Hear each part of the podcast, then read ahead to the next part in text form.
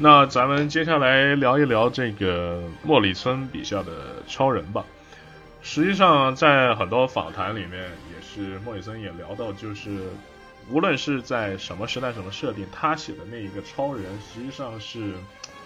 呃性格，然后然后这个角色的这一个理念呢，说可以说或者说是对角色的这一个看法，都是保持的很高度的这种一贯性、一致性的。然后这也能体现在就是比如说他写的这个新五二超人，然后就是无论你是让他穿什么样的衣服，但他在内心的话都是同一个角色。那我觉得可以，对对对，可以就是稍微咱们来这个讨论一下莫里森他笔下的这个超人形象塑造吧。花火可以来介绍一下，就是回顾一下这个，先回顾一下莫里森的这个新五二超人的这一个这一段连载。这个也谈不上介绍，就是我嗯大致说说点，就说点我对莫里森笔下超人的看法吧。就是莫里森，就是前面就像你提到，他写超人就是不管他处在什么时代，你让他穿什么衣服，他内心就是表达出来的这样一种精神内核。就是一直都会都是一回事，都是都是这样一个人，呃，具体你要先说的话，嗯，你得先从那个 G L A 说起，他的那个 G L A 是因为莫里森在接 G L A 的时候，本身就不是一个我们很就很很就是就是大家知道的经典版本的超人嘛，就是短头发，然后因为莫里森接 G L A 的时候，超人是那个死去刚归来的那个长头发。就对吧？然后第二年就就变成那个蓝电超人，整个人就变成一开始是 Moonlit 那个发型，就是 一开始是 Moonlit 发型，对对对，一开始是那个长头发 Moonlit，就是后来第二年就变成了那个蓝蓝超人，这两个都不是他能左右的。就你发现没有？就就是说，不管你交给他什么样的版本，但是他写出来的那个故事，就感觉就是就是他理解的那个超人。这这是我觉得最神奇的地方。为什么我说要先从 J O A 开始谈？因为因为因为你给他什么样的版本的造型，那个就是时代背景，他他写出来的故事就是就是很就就是感觉很对位的，很很对位。呃，首先就是就是他刚开始就是写的那个 J O A 的时候，是一个就是嗯白火星人的那个一个革命故事吧，好像是是呃我记得不太清楚了，是是一开始是这个故事吗？是，然后就是就是继续说吧，就是那个那时候超人就是，呃，在里面已经体现了他作为一个就是领队的一个精神。然后就是他尽尽管跟我们理解的那个就是那种很短头发干练的形象不一样，但他写出来的故事就就不会影响到你看什么。第二年就是是那个，呃，Dan Jurgens 把他变成了一个蓝电超人，就整个人变成了蓝色闪电形态的那种。就这个跟我们理解的超人版本也是非常远。但他写出来的故事也非常好看，其中一里面有一个叫《明日女郎》吧，有一这样一个故事，反正也是作为单独故事看也是非常好的一个故事。然后之后就提到他，之后就不得不提到他那个之前就是那个 Superman，嗯，Two Thousand 的那个气划，他那个气划就是他对超人的整个理解，因为因为莫里森这个人他是对超人的呃呃。他对超人的一个理解是比较，就是，就是比较就是左派的，就是比较我应该怎么说？就是，呃，什么主义？就我也说不上来。就是他对超人的理解，就就是他是反对超人传保守派的，就是进步派的自由主义吗？是说对进步派？对，他对超人的理解是一种进步派的。他就是说莫里森不是一次两次反对超人往保守派那个方向去塑造。他就说，莫里森不喜欢 John Byrne 在八六年给超人重塑的那个形象，不喜欢那个说，呃，就说我很强，我就要把你打倒，就是不喜欢我跟你就是就是就是说那时候 John Byrne 有一个剧情是异世界的三个克星战犯，就是是 Jax，呃呃乌尔萨和佐德将军不是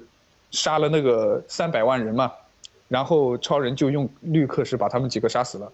就是就这个这些版本的塑造，莫里森都不喜欢，就是他没有办法去就是去去认同这样一个，这种就怎么说呢？就是犯我大都会虽远必诛这样一个，就 就是这样一个形象的超人，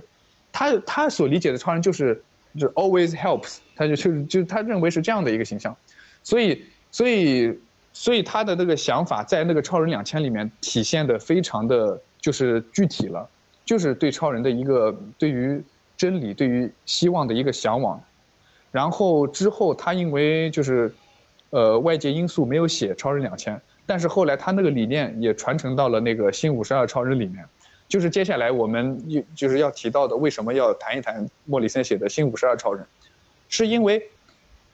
是因为那时候 DC 整体要整那个新五十二，但是很多人对新五十二的概念就是新，就是 new 嘛，就是就说我这个角色只要跟之前的形象颠覆够大，够够够那个够劲爆，就就觉得在革新上是一种进步，但实际上。但实际上，他们理解的这个新超人跟莫里森理解的其实并不一样。莫里森理解的就是，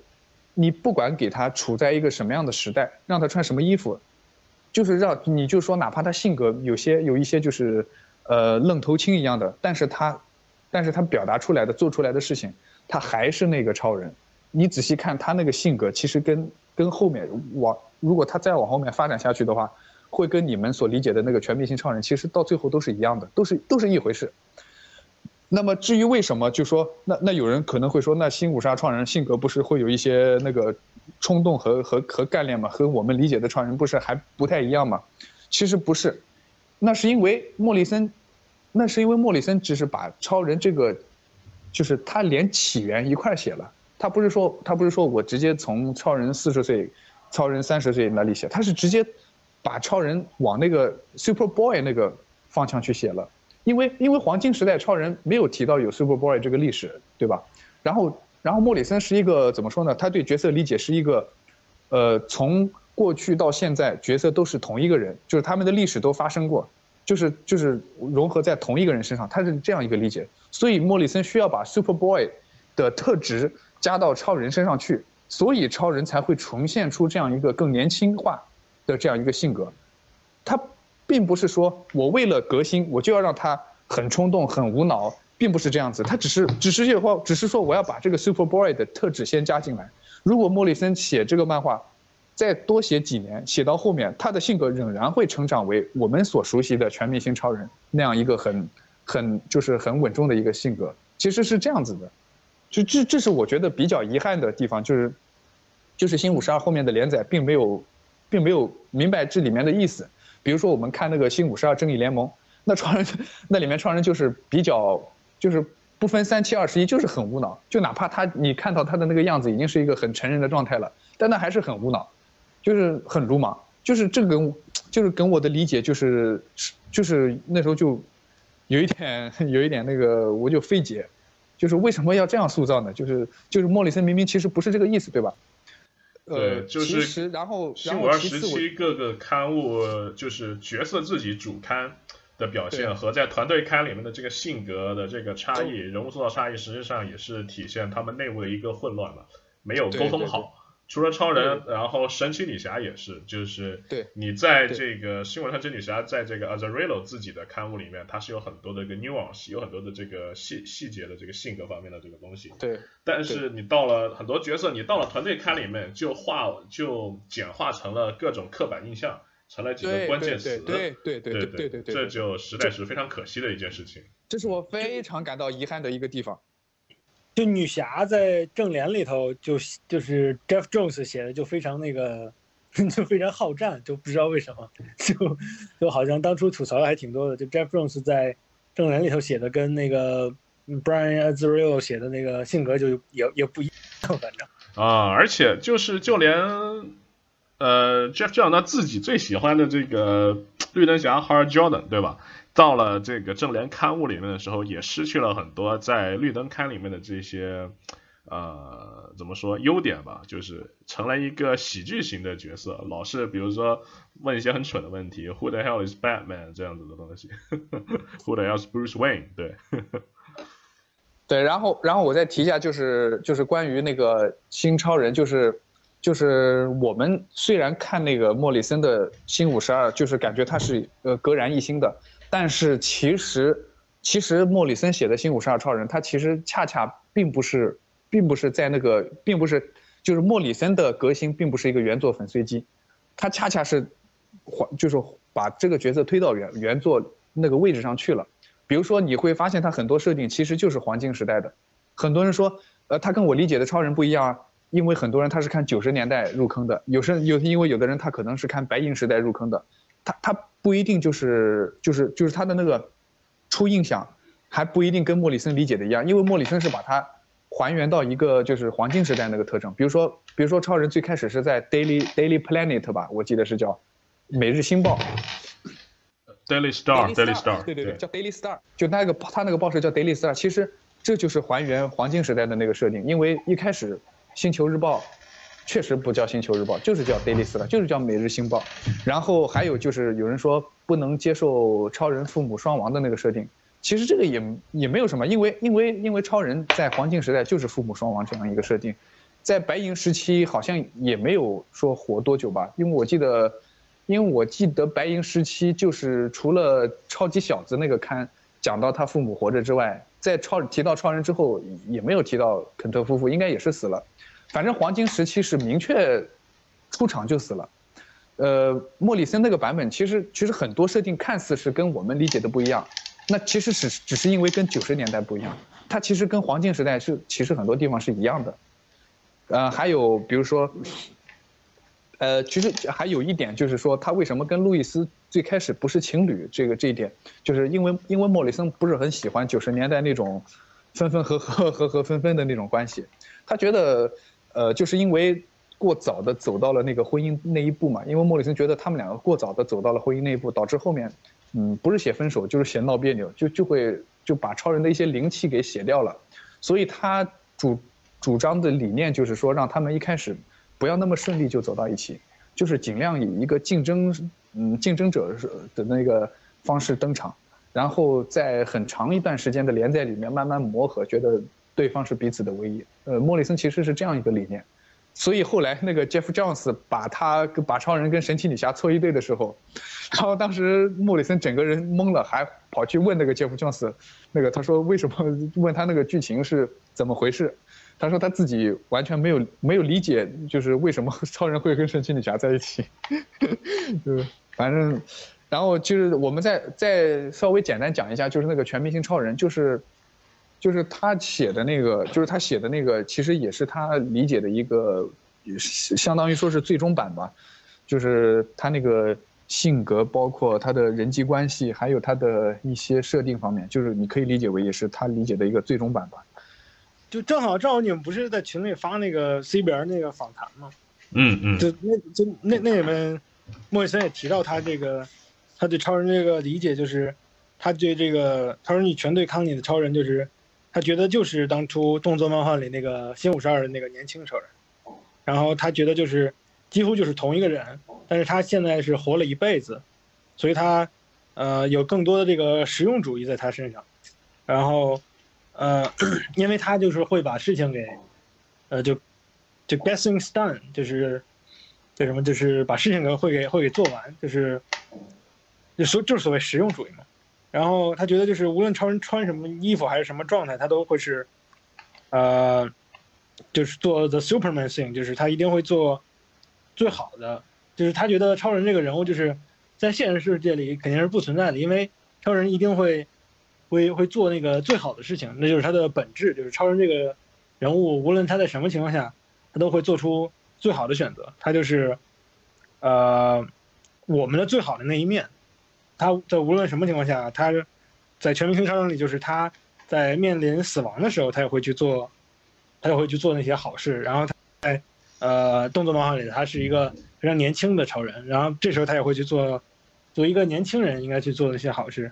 然后现在他是一个，就中老年，他变老了，然后能力衰弱了，他遇到相当于一定程度上中年危机嘛。就如果你去看《超人总动员》嘛，就是那实际上就是中年危机的超人。但是实际上就是莫里森说，超人实际上碰到中年这个事事情，他又一定会去做他最好的，就是呃，这也是他的这个怎么说这个角色的一个最大的一个魅力吧。因为你看超人，实际上他是作为一个标杆式的这一个角色存在。就是你看他的这些故事，然后最大的一个卖点吧，我觉得应该就是看这么一个十全十美的这一个人，怎么样克服万难，然后去做到我们普通人做不到的一个这个正确的选择，这个是他这个角色最本质也是最吸引人的一点。对对对，然后就是莫里森说，就是他一定会去，就是激励别人去去做更好的自己。然后他的这个访谈里就说，呃，他会一直这么做，他即使没有超能力，他也会，呃，让别人，他会也会激励别人，他也会继续当超人。然后是的，是的，他即使是最后就死在死在床上，身上冒着绿光，他也会继续激励别人。这是莫里森原话，这是莫里森是的，原话。是的。让人死在床上啊都会继续激励这也。是为什么我真的非常非常喜欢这个 PKJ 写的这个未来泰战争世界，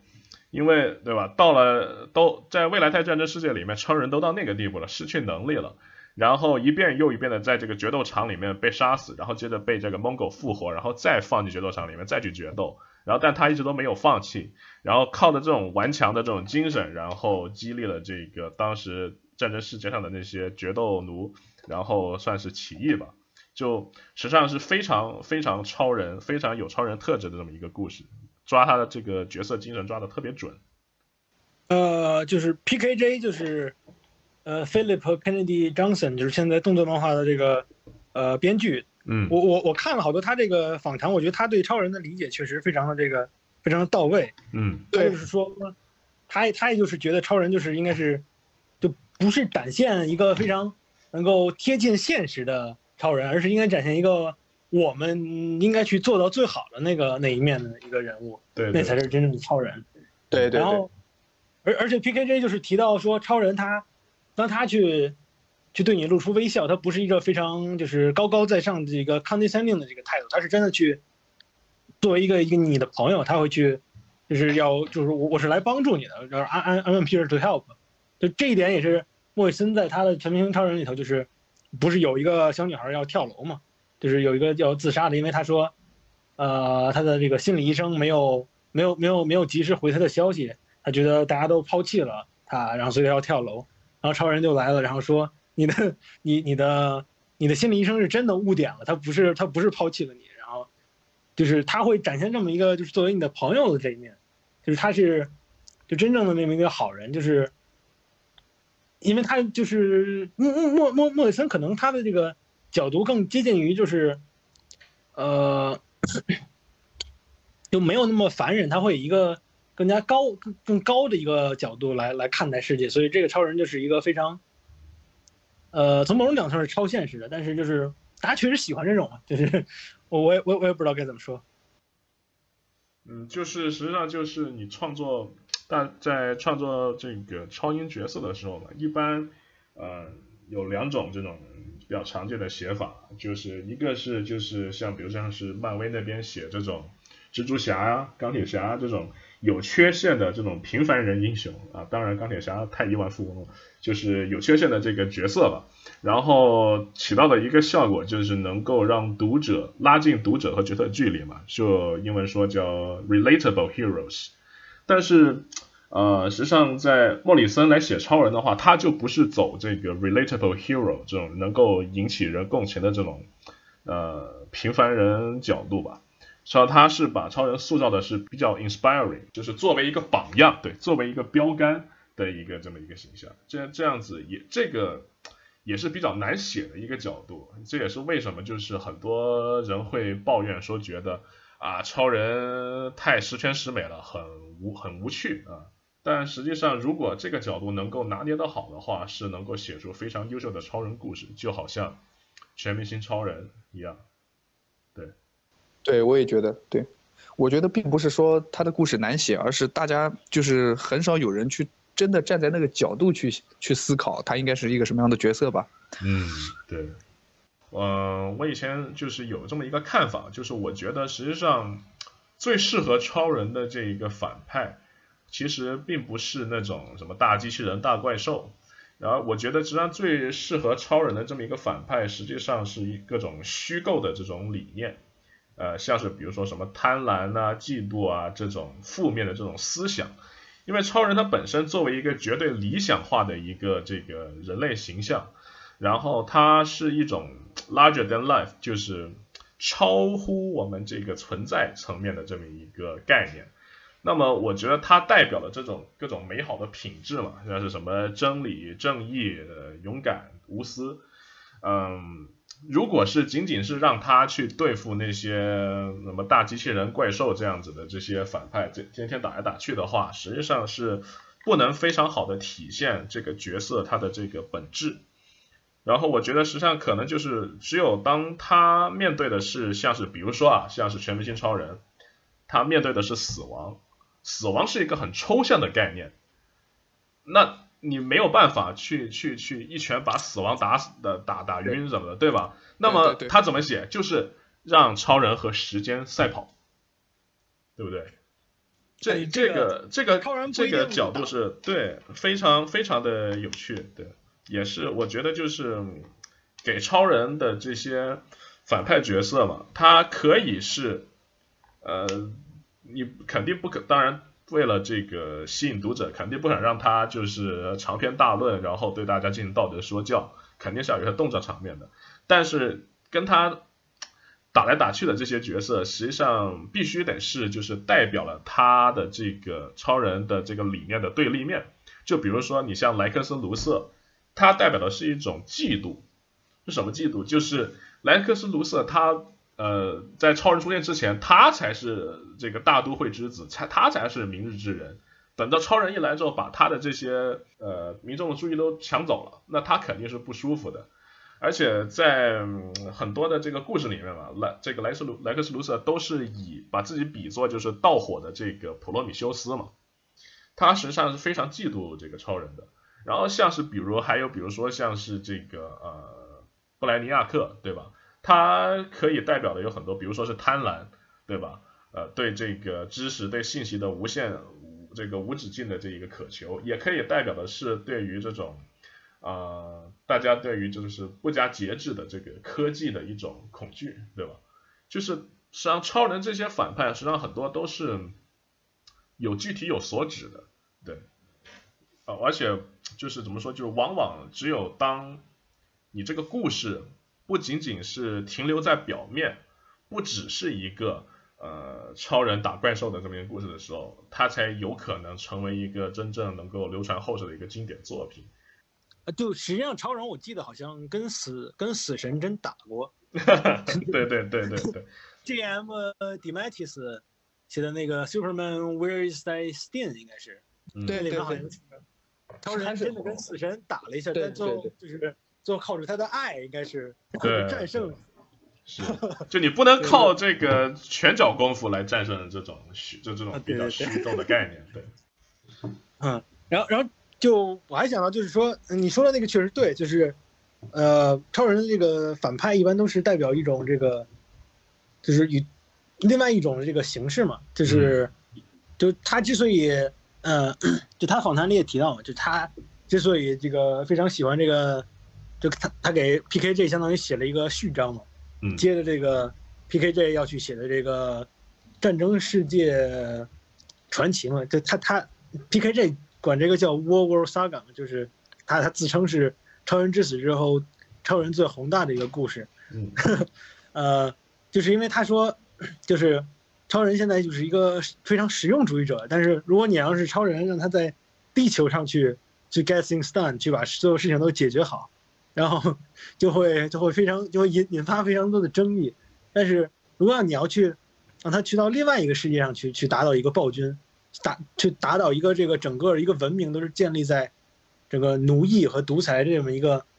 这个形式，就是实实他实际上就是 B K 这就提到说。漫画本身就都是象征主义，这都是一个比喻，就是，就是虽然它故事是你去外星打了一个这个外星暴君，但实际上你可以是指代的地球上的一些事情，所以就是他这个实际上就是两种思想的一个冲突嘛。就超人代表的是他想做一个好人，然后，呃，蒙哥那边代表的是就是一个这个整个他的文明实际上都是都是建立在这奴役和这个。包括他这个整个决斗场嘛，它都是一个奴隶制的一个社会嘛。嗯。然后包括他在动作漫画里表现出来，就是这个，这个，就这个这个跟这个，怀疑是远古克星人，但实际上可能不是是克星人的远亲的这么一个这个种族，就是他们在战争世界上长大，所以当然他们的这个受这个蒙哥他们的这个文化影响，他们认为就是铁链是是是非常重要的，就是被奴役是非常重要的，反正是大约有那么一个剧情线。然后 PKJ 好像在访谈里也提到过，就是他他想建立的这么一个战争世界的设定是，呃，他是不断的在征服其他的世界，而不是就是一个空间站。就是一开始吉姆斯大林他们一开始创作出来最早的那个就是一个非常远古的一个空间站嘛，就是相当于跟《星球大战》里的死星似的，战争世界就是就是一个就是那么一个为了作战用的一个空间站。然后 P.K. 这样想写的就是一个，它实际上是有一个文明在上面，就是非常远古，而且一直都是，呃，在掠夺各个星球上的文明，所以它上面的建筑实际上是，是所有这些它征服过的文明，都被它给挪到他们的战争世界上了，所以它是一个它那文文化融合，然后都是都被它的这个意识所给所给所给践踏的这么一个这么一个世界设设定，我觉得还挺有意思的，因为。就 P.K.J 他之前写的那个《最后之神》嘛，他这个人就是非常擅长于世界观设定，还有这个背景设定。他这个世界观能够给设计的非常宏大，因为《作物之神》本身就十二期，但他给大家设计了所有的这个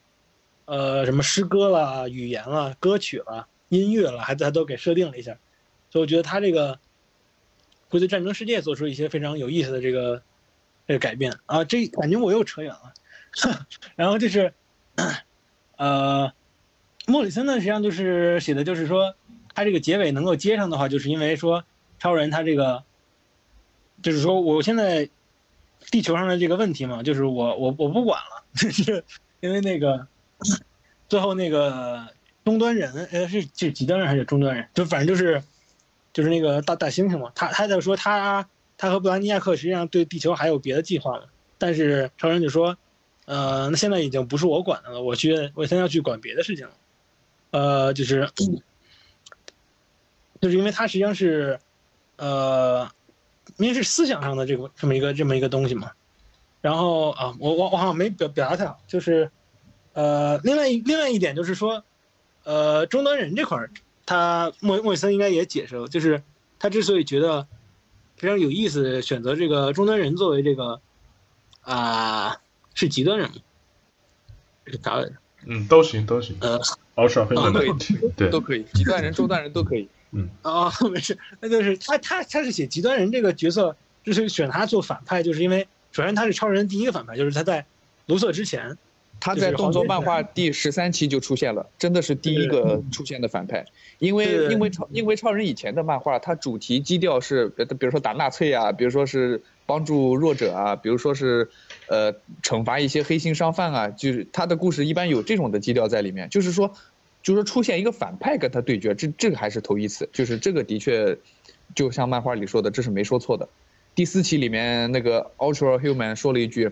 他说那种敌对敌我关系的速立面是你跟我建立起来的，还记得吗？那时候没有卢瑟，没有寄生魔，你记得吗？是我们两个建立起来。他这句话其实是是是对的，是有深意的。对对对对，就是，就是因为他本身就是黄金年代超人的第一个超级反派嘛。然后如果是，呃，看过那个，哎，张是张张蹦儿应该写过的那个，呃，就是 Generations，就是世代世世代代，里面反派实际上也是那个，呃，就终端人，他在黄他在白银年代控制了卢瑟，应该是在这里莫里森选择这个，呃，终端人的话，就是他说两个人产生了一个对比，就是 终端人是。呃，不仅是换大脑，而且他是，他实际上是，呃，就是能够寄生在别人身上，它能够把自己变成了一整个种，而且它是能够寄生到别人大脑上，就是它实际上有不仅是有很多身体，什么恐龙身体，呃，化学人身体，就是第四期能看到，就是有有有第四期能看到有一个展馆，就是有那个巨型的黄蜂，还是那种，其实黄蜂也寄生过，呃，还有一个女人的身体，它也寄生过。还有，反正就是它下面还还有有有有青蛙也寄生过，大猩猩也寄生过，还有一个是是还有一个这个是我问的 Louis，因为这个是我跟他确认的，是是极端人曾经寄生一个恐龙，就是他是在《蝙蝠侠：英勇无畏》第三季第十一集里面出现的，他是恐龙。这结果这个恐龙这个形象在漫画里也出现了，我觉得还挺有意思的，就是能能够这么这么的，我觉得还挺蛮有意思的。莫里森提到说，呃，莫莫里森提到说，终端人是因为他是一个非常非常非常非常这个叫什么奇特的个体。就是超人是非常奇非常奇特的一个个体，就是超人所有的强大的地地地方都在他一个人身上，而这个终端人是一个一个人，他会他会这个叫什么呃扩散，他会扩散到其他的人和事物上，所以他是实际上是有一个这样的一个对比上的，就是呃莫里森他觉得他这个呃不仅是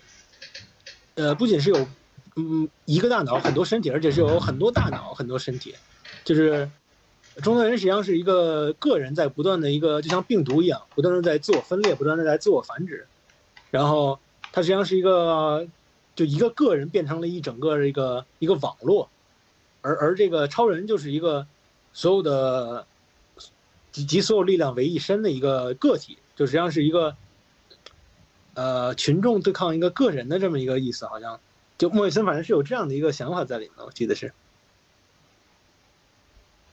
呃，然后，然后如果要是你们看莫里森的那个书，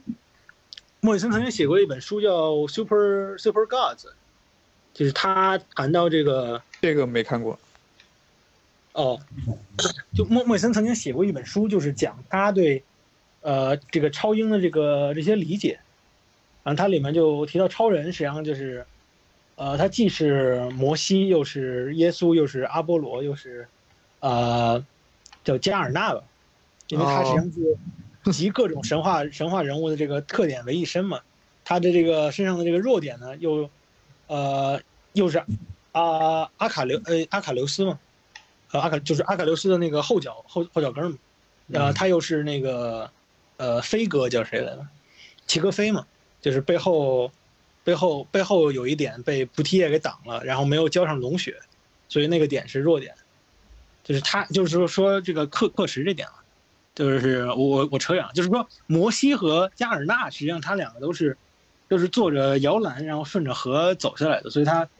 就是超人呢是坐这个飞船来的，他这个飞船又是摇篮型的，然后有人提出你这个提出呢是这个超人是摩西，因为他的创作者是犹太人。但是莫里森认为呢，他既是摩西呢，又是加尔纳，他有他有这个人物的这个特点，然后同时呢，他又是阿波罗，他，呃，他又是他又是宙斯，他作为阿波罗是因为他作为太阳神，作为宙斯是光明之神，对对，光明之神，对对对，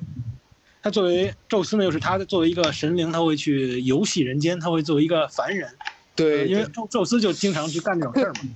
伪装成凡人，呃，宙斯干的事儿比这个要要过分多了，咱们就我知道我知道我知道，什么假扮成公牛。哎，我知道人家媳妇儿给扛走了，假扮成什么天鹅把人家媳妇儿，对吧？好嘞，那个这里我要打断你一下，就是就就是你你有没有看，就是你你看那个《超人归来》的时候，你有没有感觉他其实就是往宙斯那个方向写？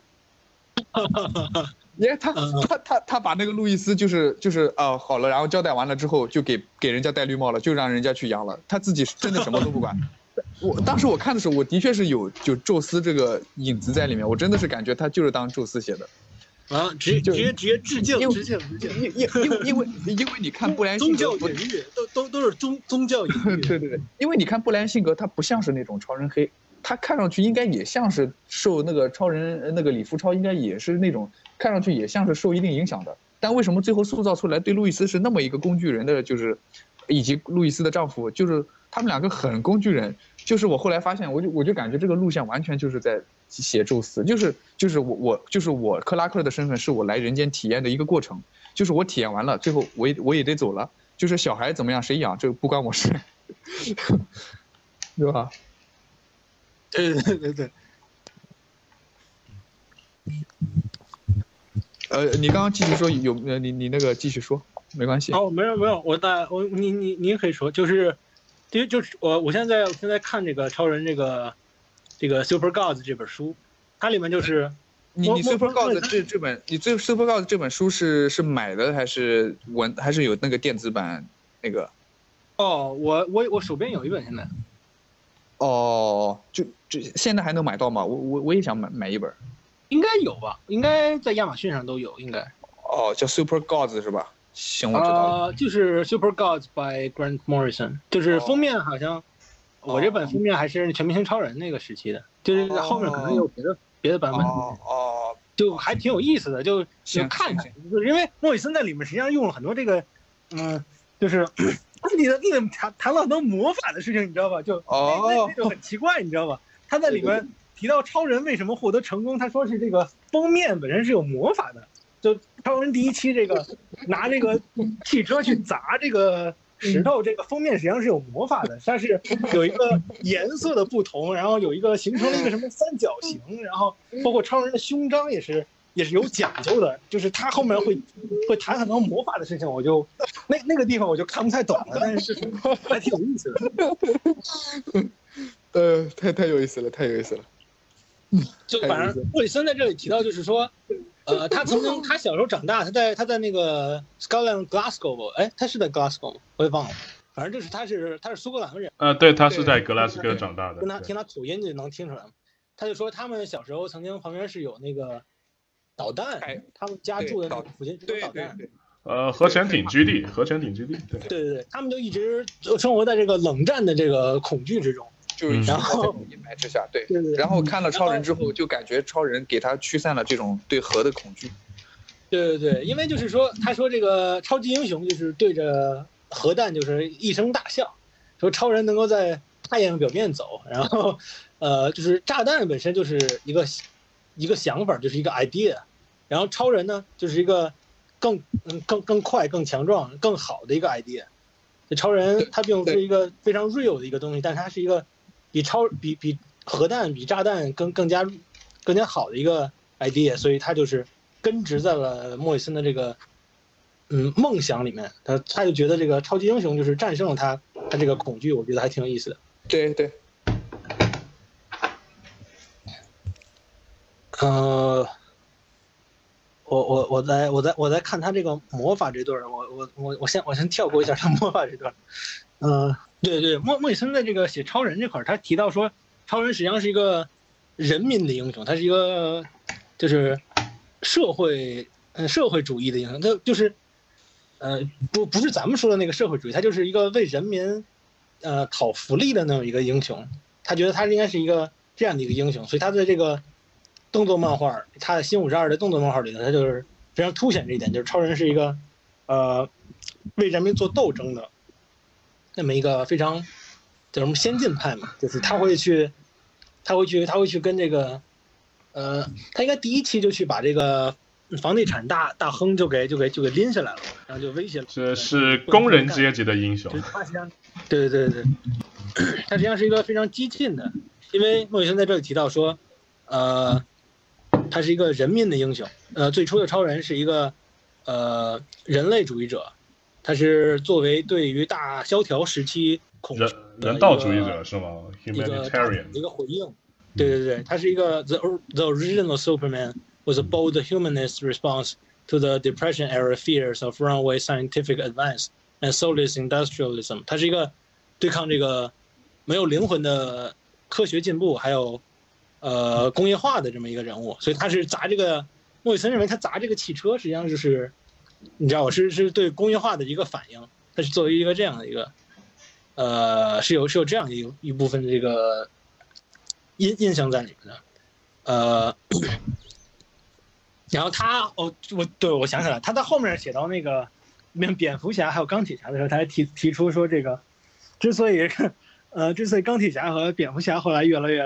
受欢迎，而超人渐渐的这个没落，就是因为呃这个大家更喜欢资本家而不喜欢社会主义者。然后他就觉得超人是一个就是为社会为社会做做努力的一个人，然后对对对，啊，那两个反而就是那个大大资本家，但大家都更喜欢大资本家，因为就是非常有钱，非常有魅力。超人就是，哎，嗯，好好无聊。呃，对他是有说过提到这个，我不知道是不是真的，啊，但是这个角度还挺有意思的。对他确实说过这个，确实说过这个。说说起来，这个《权力战队》里面呢，就这超人和权力战队里面呢，其实呢，呃，说句实话，呃，这个漫画呢，可以说是，呃，如果把把漫画的就除去那些光看漫画没有立场的死宅之外，其实也有所谓的左派漫粉和右派漫粉。然后呢，呃，这次呢，其实那个莫里森其实也稍微得罪了一下，啊、左派那边的，呃，他其实是有得罪过的，呃，就应该是在第二期那里，然后第二期那里呢，就应该是在啊、要啊、去招募，呃，要招募那个呃娜塔莎吧，呃还是午夜战士然后他那个时候就说，呃，呃，那个曼彻斯特就在那里就在那里骂说，呃，你看那阿波罗就是一个非常混账的一个人，呃，他啊、他他呃，履行着进步主义的精神，却在杀人，然后就说，呃，超人就回答说，啊、呃，呃，当年啊，一九四五年在日本投下原子弹的也是呃也是呃自由主义者，也是左派呀、就也呃也算是炒了一波那个罗斯福嘛，呃，然后呃右派其实就更简单了，你光是看到这个呃光是看到这个呃权力战队的那个阵容，你就知道有多冒犯的，呃，就一个呃。呃，就除了除了领导是是白人之外，呃呃，剩下的要么是同性恋啊，要么就是呃呃变呃，要么就是变性人，就是那个女啊、那个 OMAC 就是基本上可以算是变性人了，然后呃那个呃女巫呃对的呃，然后女巫和和铁人那些啊、对。就娜塔莎那些呢，就基本上是女性主义啊。然后还有呃，娜塔莎那段呢，就第二期那段呢，也呃呃，他莫里森也安排了一那些喷子说，呃，在呃在网上教那些呃教女的，你该该该怎么做才是一个呃好女人啊之类。然后呃，莫里森让那个娜塔莎用用大锤子把他们全部击碎。那那段其实也看起来也挺爽的。其实呃，还有一点就是，可能之前我不知道有没有提过，就是就说就说他得罪左派方面，就是其实谈不上得罪吧，就是它里面有一个剧情是跟肯尼迪谈话，然后肯尼迪虽然是左派，但他但他好像是扩张主义者吧，好像是，就是就是怎么说呢？他的理念就是，呃，理念就是我我不宣传美国的民主有多好，我先派几个人过去。然后，然后时间久了，你就就是潜移默化的觉得，嗯，是我这种就是比较好，就他这种 算是一种被，就是也被称为，也被评价为是一种扩张主义吧，就是，就是被认为是偏向于鹰派了，就是，就是你要你要这样要说要说得罪左派的话，这里可能有一点点这样的倾向，其他的我觉得还好。就呃，莫里森实际上他在那个，就刚才说他这个，呃，在这个全对刊里头，他有这个，呃，叫什么阴阳怪气这个，现在这个漫画这个黑身残的这个，呃，主流设定的这个，对，对，就是我想起来他在绿灯绿灯侠，他写绿灯侠刊，实际上也有这个阴阳怪气这个，这个 黑身残的这个剧情。对，就是他第一季和第二季之间是有这个叫绿灯侠，呃，黑星吧，呃，Black Stars，这实际上是第一季绿灯侠第一季的这个大结局部分，呃，就是哈尔乔丹他 他变成了黑星，呃，视察怪，就是他当时叫黑星视察怪，对。然后他对对，对对，它是他出现在一个宇宙，这个宇宙跟主世界完全呃差不多，但是就是黑身残宇宙。我觉得里面阴阳怪气整个这个呃死亡金属啊什么的，对对对，新生代跟老一辈一直这个一直冲冲突，小乔把超人给打死了还是怎么着？对对对，就是小乔应该是把超人给打伤了，然后超人掉进那个呃逝者里，然后死了，就反正超人死了，然后整个宇宙就非常黑深残，然后歌坛会被这个呃 depression verse 叫什么？呃，抑郁症宇宙的这个怪怪物入侵，然后就是 就是他非他就是非常阴阳怪气这个呃黑身残，然后这这个宇宙最后证明是呃哈尔乔丹在呃第一季最后一集第十二第十二期最后用奇迹机器许愿然后修复的呃十五号宇宙，就是平行宇宙第十五号十五号地球，就是曾经哎是十五号对对是十五号地球，就曾经在。呃，最终危机倒计时里头被，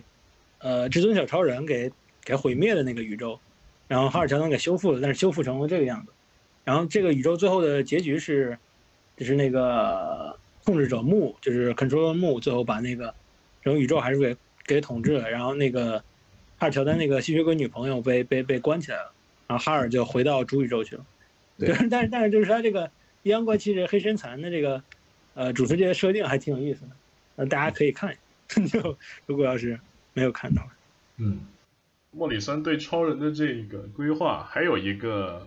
就是大家比较津津乐道的一个，嗯，没有实现的一个企划吧，超人两千，这个还蛮有意思的，花火要不要简单介绍一下？超人两千呢，就是最早它是，就是它的一个产生的一个雏形，是因为。呃，就是因为九十年代的时候，超人人气有一度的下滑，这个你们应该知道。然后就是当时的一些媒体认为，就是超人，呃，这个 IP 本身就过气了，就就就就觉得，嗯，就写不写都都都就都一样了，它始终会走下坡路。嗯，就就是觉得这个 IP 已经扶不起来了。但是后来就是呃出现了一次转机，是是什么转机呢？就是后来莫里森写了 JLA。就是写了 JOA 之后，就是当时人们就是指明要看超人那个，就是那个的封面的更多，然后然后投票呢也是超人人气更高，好像超人进了 JOA 之后人气并没有就是说像九十年代说的那样下滑，然后还有一次就是马克韦德曾经写了一个就是天国降临，把超人的人气又推上去，于是呢就是这些人就就就觉得就觉得。并不是超人的人气下降了，而是而是人们就是，就是不会写，就是感觉，所以就就想就想用一种就是，就就莫里森带着其他的三个人，就一共四个人，就想把超人的这个规划路线，从九十就是从九十年代那个风格再彻底把它你转变过来，于是就有了这么一个超人两千这么一个计划。然后关于九十年代的超人创作团队，我简单说一下，就是那时候的主笔。是丹·哲根斯，就 Dan Jurgens 嘛，还有其他几个是 Cal Cassell、Louis Simonson、Jerry Oldway 和 Roger Stern 这几个人，一共五个人。然后当时因为超人当时是五个刊，你们知道吧？就是什么钢铁之躯刊啊、明日之子刊啊、什么主刊、动作刊，还有冒险刊，就是五个刊。当时是五个人写这五个刊，嗯，当时就是。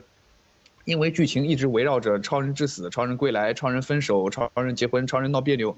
就是就是非常的家长里短。然后加上超人那时候的形象一直建立在 John Byrne 那个那个那个就是就是犯我大都会虽远必诛的形象上，所以那时候超人的人气就是再加上超人之死嘛，本身就很败好感，就有一阵子的就有一阵子的下滑。然后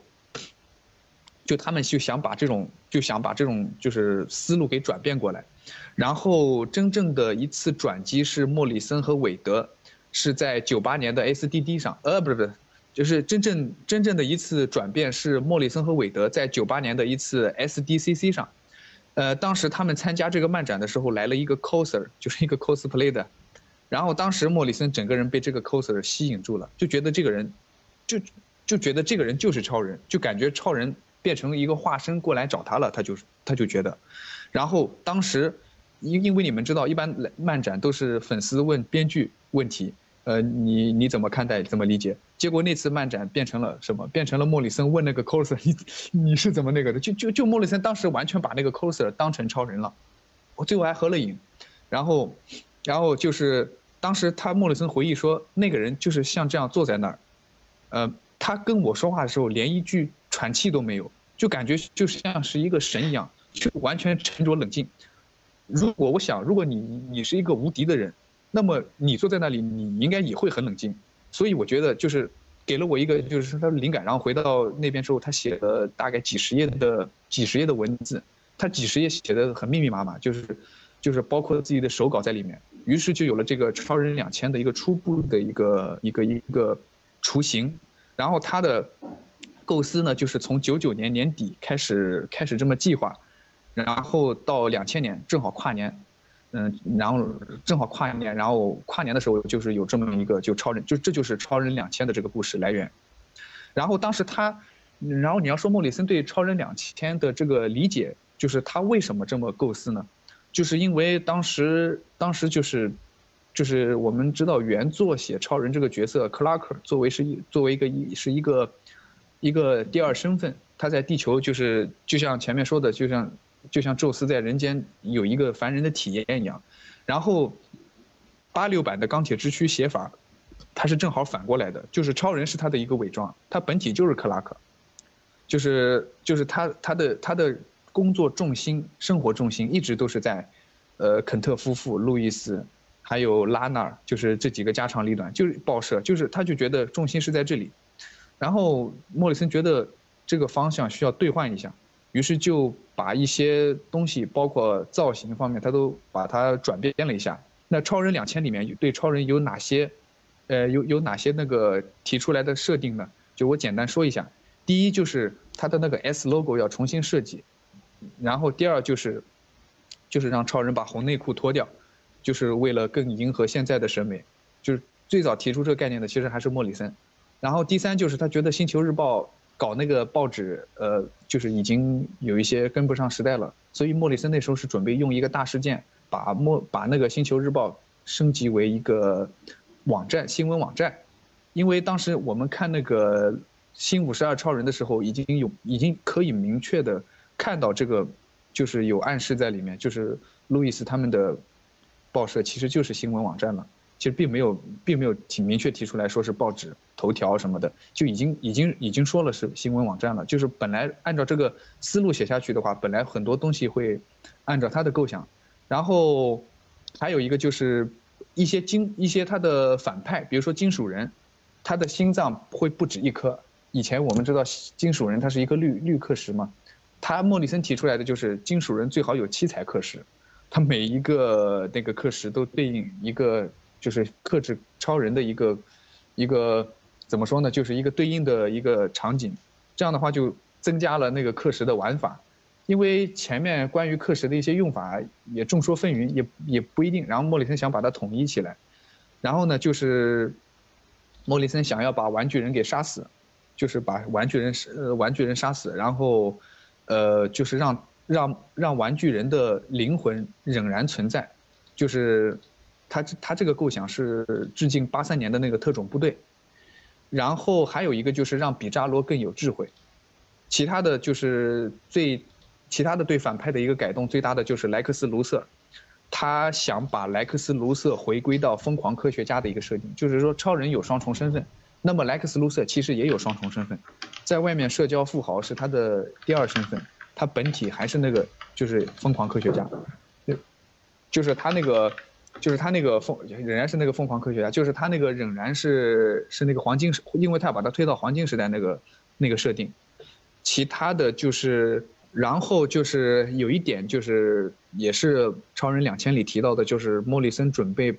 让超人和路易斯就是假离婚一次，然后这个设这个就是 他的那个计划里面就是卢瑟。卢瑟和布莱克不呃卢瑟和布莱尼亚克发现了就是超人的秘密身份，并且把它公布给了全世界，就这个事情推动了新的大事件，让路易斯和克拉克的关系就是导致了一个就像就像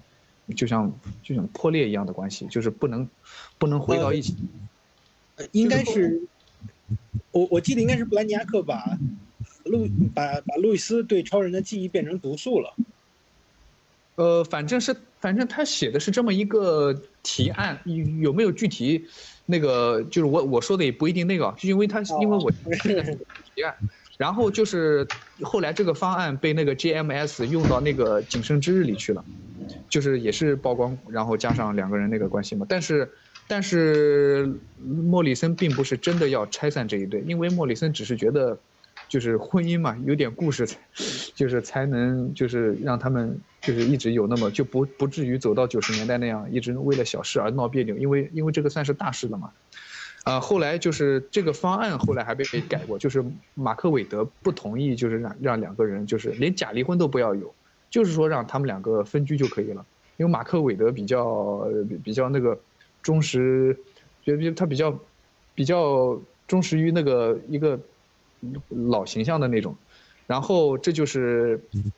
这就是以上就是超人两千的一些大致的内容，呃，就包括那个前面有一个就是说，呃，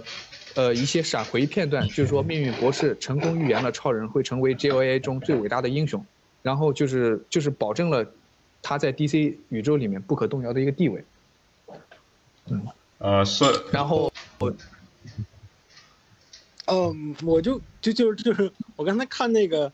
就最近全队那个，呃，完结之后，CBR 对，呃，莫里森的那个访谈嘛，然后莫莫莫莫里森这这个访谈里头说说他当初跟韦德他们当初搞超人的时候，他们他是支持婚姻的，他是，呃，我就反正他在这块说的是，呃。I advocated for the marriage back in the day when Marquid and the others uh, were going to do Superman, and we thought we should just uh, deal with it and see what uh, it was like. 对吧？那这魏森反正是洗白自己啊，他在说他们是想，他他是支持婚姻的，我也不知道是真的。啊，这前后不一致，很有意思。就其实我的意思就是说，其实莫里森并不是他他说支持也是对的，他拆散也是也是不矛盾的，就是说他他这个拆散只是一个就是避嫌，就是他身份被曝光了一个避嫌，他他不反对就是超露之间的那个真正的就是真正的关系，因为他们两个都是那种比较原教主义的那种，其实他说的也对，也不算洗白自己吧，我觉得。哦，就就反反反正我记得那个。我当初翻翻译过一下那个就超人两千的那个那个企划，我记得是，我记得应该是布兰尼亚克把路易斯，呃，就是呃记忆，把他发发现了一种方法把记忆变成毒药，然后 然后路易斯就中毒了，然后 所以他们就没有办法，必须得把这个把这个记忆删除，然后他们就拜托那个。呃，Mr. Music，呃，就是导导弹鬼先生，我不知道他的名字该怎么发音。啊，对对对，就是，然后，但他说他好像什么 Mission，呃，反反正差不多，然后，反正他就是按按他们当初的设定，就是他只能够做恶作剧，所以他不能够直接把这个，呃，整个超人秘密身份揭露的这个事件都给修改现实，直接给修改回去，他只能够把这个，他只能够把这个。呃，他只能变一个恶作剧，让大家都给忘了，还是怎么着？然后，所以路易斯就忘记了，大家也都忘记了。而且超人必须得，而且超人不能让路易斯发现他的秘密身份，然后否则那个毒药还会复发。然后，那那那那那就对了，那就对了，跟跟莫里森说的对得上了，那就对了。因为因为因为前面他写这些的目的是什么？不就是想让超人回到黄金时代那个设定吗？他要这么说的话，那对了，就能对得上。其实你发现莫里森做这些，并不是说我针对这一对 CP，还是说我反对或者说我支持这个 CP，其实都不重要。他做这些其实就是都是让他回到黄金时代设定，对不对？我其实觉得莫里森可能更喜欢白银时代，我不知道，就是他有可能。白银时代也，白银时代也差不多，那时候也是，其实白银时代也是在七八年才向穆路易斯透露的身份。哦，对吧？就就因为因为。因为他，你看他布兰尼亚克本身就是一个白银年代。哎，我我对对对对对。然后，而且布兰尼亚克一开始他实际上不是，不是探求知识，就是如果你看白银年代的漫画的话，布兰尼亚克一开始偷那些城市是为了，因为他星球，他星球遇到灾难，然后大家都灭绝了，所以他偷那些城市是回去帮他的那个星球，呃，获得人口的。然后，但是后来 后后来剧情改了之后。专家科技变成那个，也类似于疯狂科学家的那个设定了。对，我说这个的意思就是说，他比较想让超路的关系回到那种，就是我不能告诉你我的身份，就是尽量哦让让对对吧，让这个时间都对对对，都都维持一些。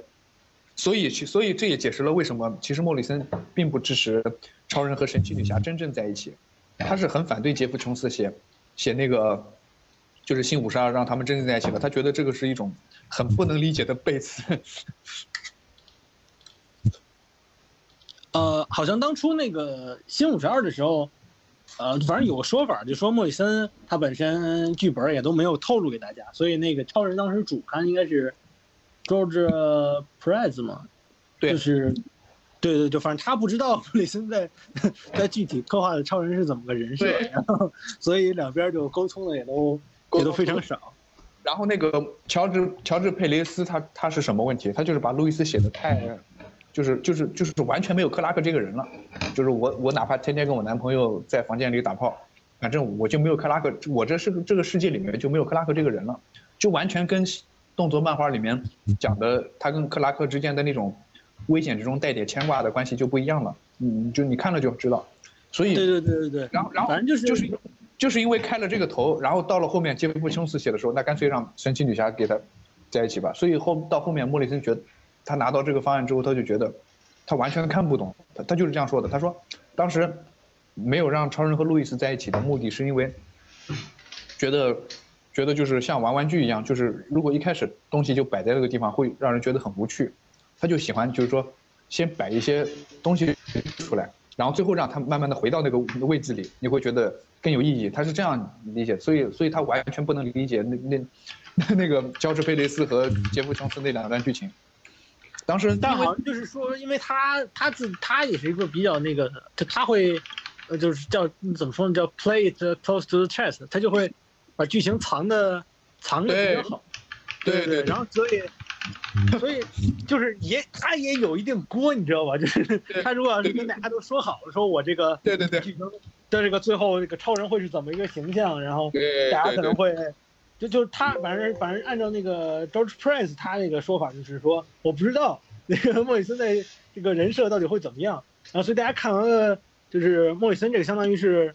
呃超人的起源嘛，然后就看这个超人到那，你说你到这个漫画里怎么就变成这样了，就变成这个怂样了，对吧？就我想象不出来动作漫画里这么这么炫酷这么一个。就这么一个超人，到了超人漫画里头就变成那样了，对吧？就就就是人设就就不一样了，感觉。对对对，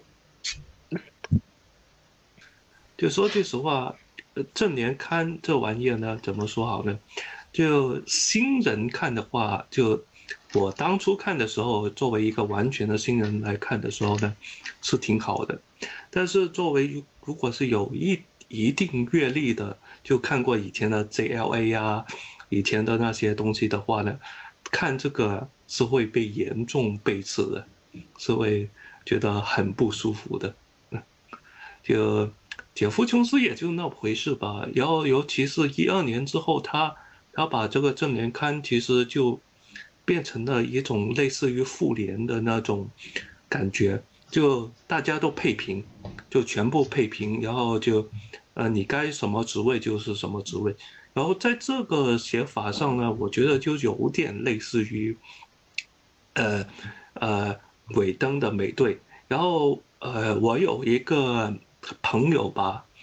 他就很不喜欢尾灯的美队，然后他觉得，呃，尾美的尾灯的美队呢是就是一个呃只会指挥别人的吉祥物而已，然后他那个角色换成其他人其实也没太大的问题，然后他觉得 MCU 里面美队唯一比较好的其实是在罗素兄弟的美队二里面的。那个感觉就让他回啊、想到啊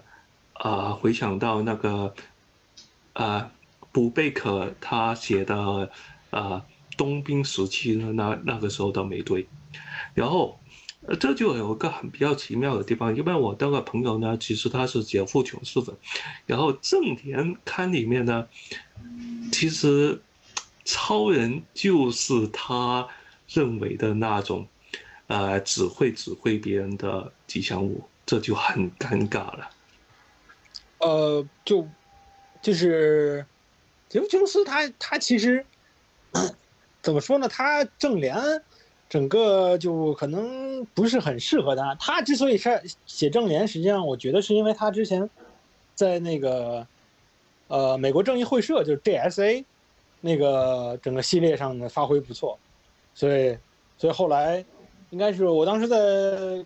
Comic Vine 上看到有消息说，零九年那个时期，零零零八零九年那个时期就传言说，呃，Jeff Jones 和 Jim Lee 要合作下一个正联刊。当时可能是因为他当时在 GSA 上发挥不错，所以给他放到正正联刊上。但他实际上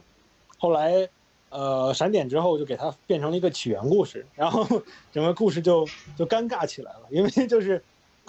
他本身他本身那个时期呃还有另外一个就是那个 DCUO 嘛，就是那个游戏呃 DC 宇宙在线呃那个里面也把钢骨给放进去了，就他整个那个。那个那个线，当时 DCUO 的主主笔应该也是 Jeff Jones，所以他当时是，呃，就是为了把他啊，对，还有一个 Teen Titans，就是杰夫琼斯是因为在杀人泰坦和 JSA 可能发挥不错，所以给他放到正联上了。那他本身是给杂糅到一块儿了，然后，呃，又因为新五十二实际上是，是因为要把一些宇宙给变得更加叫什么少年化，变得更加青春化，所以我觉得他实际上是。他实际上新五十二超人实际上是对应的康纳，然后然后神奇女侠对应的是那个谁？是那个神呃神奇女孩嘛？就是那个是是 Cassie 对吧？呃，卡西卡西，对对对，这就是是卡是卡卡西嘛。然后所以他实际上是，我觉得他实际上是按杀人泰坦那个那个套路在写嘛，要不然把钢骨也给加进去了。呃，但这都是我我个人推测了，当初的那个。当初的那个传言里头，他还说会把英女和英男给加进正联里头，但后来也没加进去。然后包括还会有海王呢，就是当初海王刊，也是啊，但海王刊他最后在新五十二确实重启了，就就就新五十二这块儿，就都是都是糊涂账，咱们也咱们也算不清楚，咱们也都是局外人。呃，然后关于那个超人两千，其实我还有有一点补充的，就是 莫莫里森实际上在超人两千那个。之后，呃，是之后或者之前，他反正就是在那个同一时期，他有另外一个企划叫 Superman Now。如果你们要是有那个全明星超人的合订本的话，就是你们应该能看到，就是那里头有莫里森的那个自己画的那个 超人。莫莫莫莫里森，实际上他是一个那个，虽然他是编剧，但他的那个他人设其实画的很不错的。他那个他其实应该画出一个画集，他肯定比画的比 Tom King 要好多了。就是呃，《天气大重奏》的那个合订本里头，实际上也有他的那个画的封面。他实际上人设好多都是他画的。然后，啊，我我我感觉我又扯远了。他那个呃，《全明星超人》里头，我找一下，他有这个 Superman Now，是就超人两千这个同一时期的这个这个人设。这里面就有路易斯变成有的有的有的，对对对，还有画的超人那个，我他画的那个好像是。是一个黑白稿的吧，没有上色，就是有一个头像是黑白稿，没有上色，还有一个是几个 logo 在一起的，他自己设计的。有一个上色的那个，应该是有一个上色了的 logo，反正是。对对对，还有一个上色了的是，就像你说的 Superman Now，那是上色了的，但是他那个好像没有穿内裤，好像是那个形象。对对对，我我找一下啊，黑标这版应该也有，呃，对对对，我找到了黑标这版。呃，一八年黑标黑标这个出版的这版也有这个 Superman Now，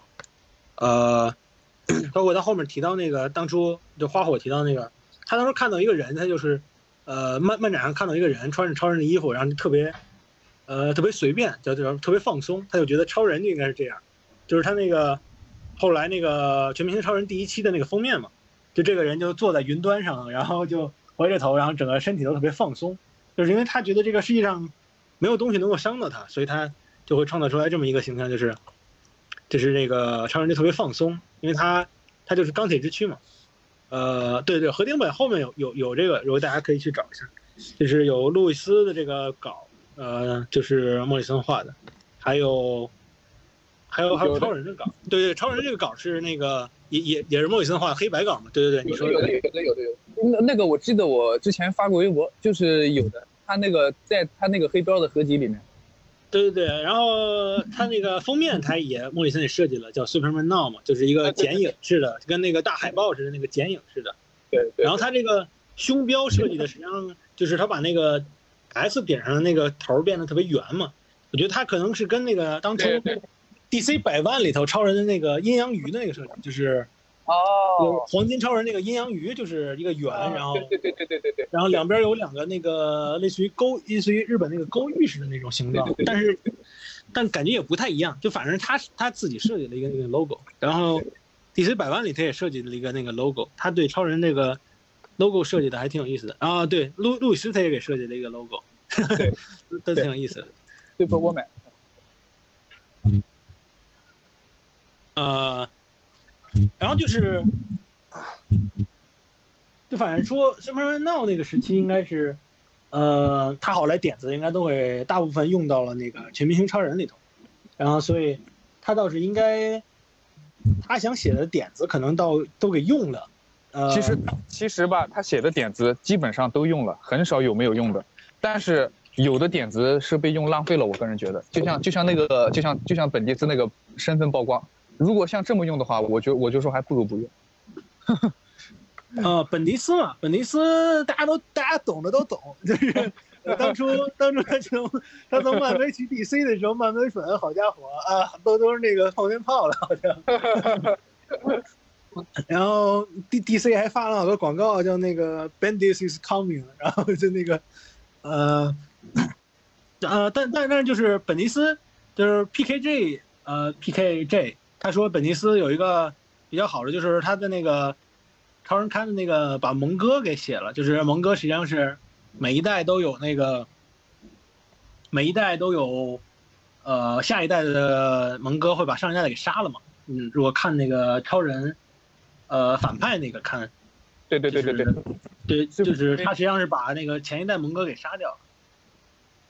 然后 PKG 就说这个实际上给他了有一个更大的舞台，能够去写他这个版本的蒙哥。然后实际上 PKG 这个版本就是，你去看那个 PKG 还是他那个画师 Sam Sam Pierre，就反正他们那个呃微呃推特上就是发好多那个，对对对新的那个人设图，就是有一个有一个在罐头里的那个小的那个蒙哥似的，然后他能开一个大机器人儿，然后还有一个特别老的蒙哥，呃，反正是他那个种族应该是都是那个小黄人，反正是，然后还有一个是那个，就是手和脚都是镰刀，都都都是刀片的那么一个那么一个人物，就反正那个，呃，新设计的那个战争世界的这个这帮反派还都挺炫酷的，包括还有蒙哥本人，看着也挺酷的。